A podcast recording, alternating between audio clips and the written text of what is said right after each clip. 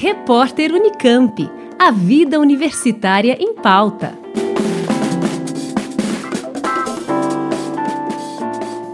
Mil vezes menor do que o olho humano consegue enxergar. Esse é o tamanho do novo sensor criado por pesquisadores do Instituto de Química da Unesp, em Araraquara, o IQ.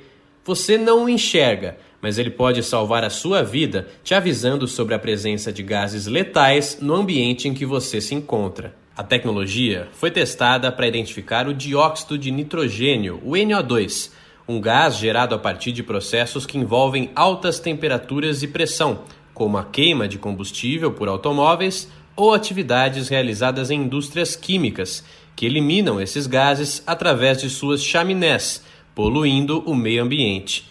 A natureza é ainda mais afetada em regiões onde há grandes concentrações de veículos e congestionamento.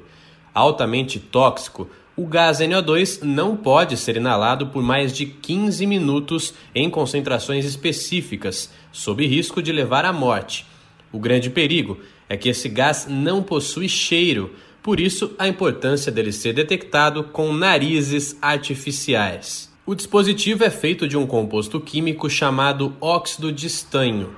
Ele está na forma de nanofitas, que podem ser distribuídas tanto no modo carpete, que parece um tapete constituído de vários fios de macarrão, como no modo individual, com uma única nanofita.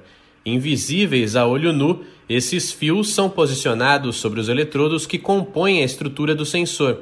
Um microscópio especial ajuda os cientistas a fazer a manipulação dessas nanofitas, que foram soldadas na região de interesse.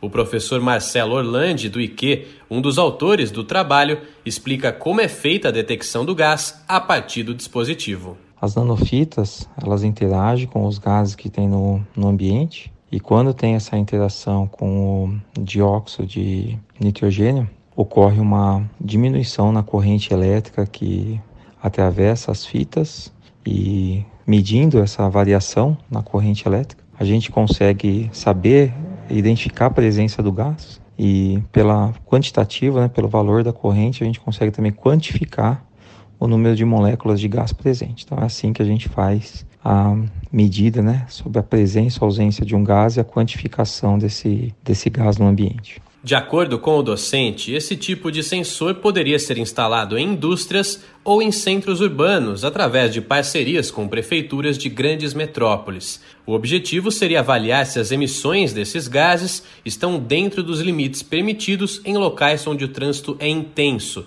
Segundo o professor, o baixo consumo energético desses nanomateriais poderá ser um importante aliado da humanidade no futuro. A miniaturização dos dispositivos é uma demanda crescente. A gente quer colocar cada vez mais sensores num espaço menor. Então, para isso é fundamental que, que haja miniaturização. A outra questão a respeito da diminuição do tamanho dos dispositivos é que você tem menor consumo de energia, né? Então, no caso do sensor que a gente fez de uma única nanofita, então a gente tem nanowatt de potência dissipada e isso com certeza ter um equipamento, um dispositivo funcional com nanowatt de, de potência é muito importante, porque parte de energia ela é uma da, dos maiores problemas que a humanidade vai precisar resolver no futuro.